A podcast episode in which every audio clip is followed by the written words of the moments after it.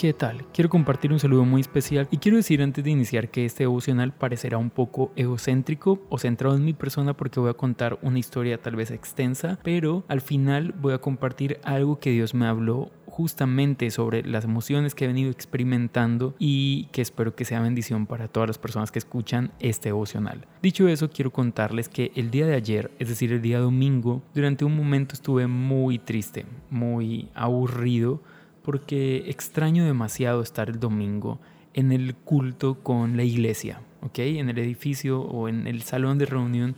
Y te cuento un poco cómo es el domingo.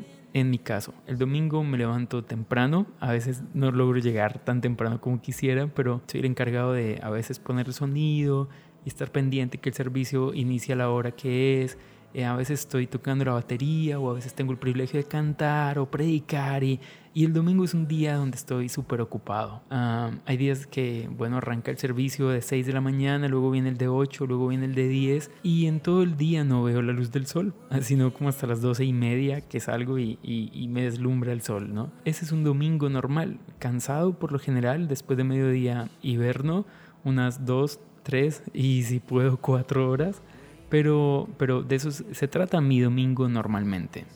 Así que ah, creo también que durante un tiempo eso se me ha convertido en algo muy normal. E, es cierto y, y, tengo que decirlo, en algo seguramente un poco rutinario. Al fin de cuentas, los últimos 30 años de mi vida, y tengo 30, he estado todos los domingos en un culto, como mínimo. Yo creo que tengo muchísimos cultos acumulados en mi vida pero el día de ayer extrañé con todo mi corazón, hasta el punto de la tristeza, el día domingo, eh, adorando juntos.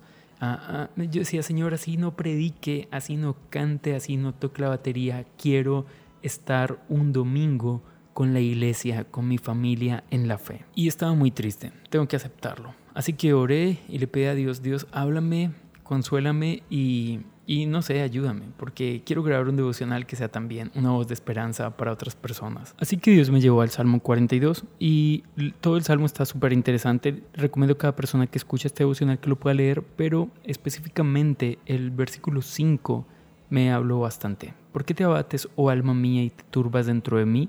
Espera en Dios porque aún he de alabarle, salvación mía y Dios mío. Y cuando Dios me llevó allí, este salmo ya lo había estudiado muchas veces, pero recordé que, es la misma persona hablándose a sí mismo, es preguntando y respondiendo, ¿por qué te abates?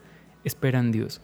Y, y decidí hacer esto. No escuché la voz de Dios de una forma audible, pero lo que estoy diciéndome a mí mismo es, Adrián, espera en Dios porque aún le alabaremos. No sé si en el culto con todas las personas, pero si no es así, Dios va a consolarnos y Dios va a llenarme de tranquilidad. Así que lo que te quiero decir es, no sé si has experimentado tristeza, ansiedad, depresión, aburrimiento. Quiero decirte, espera en Dios.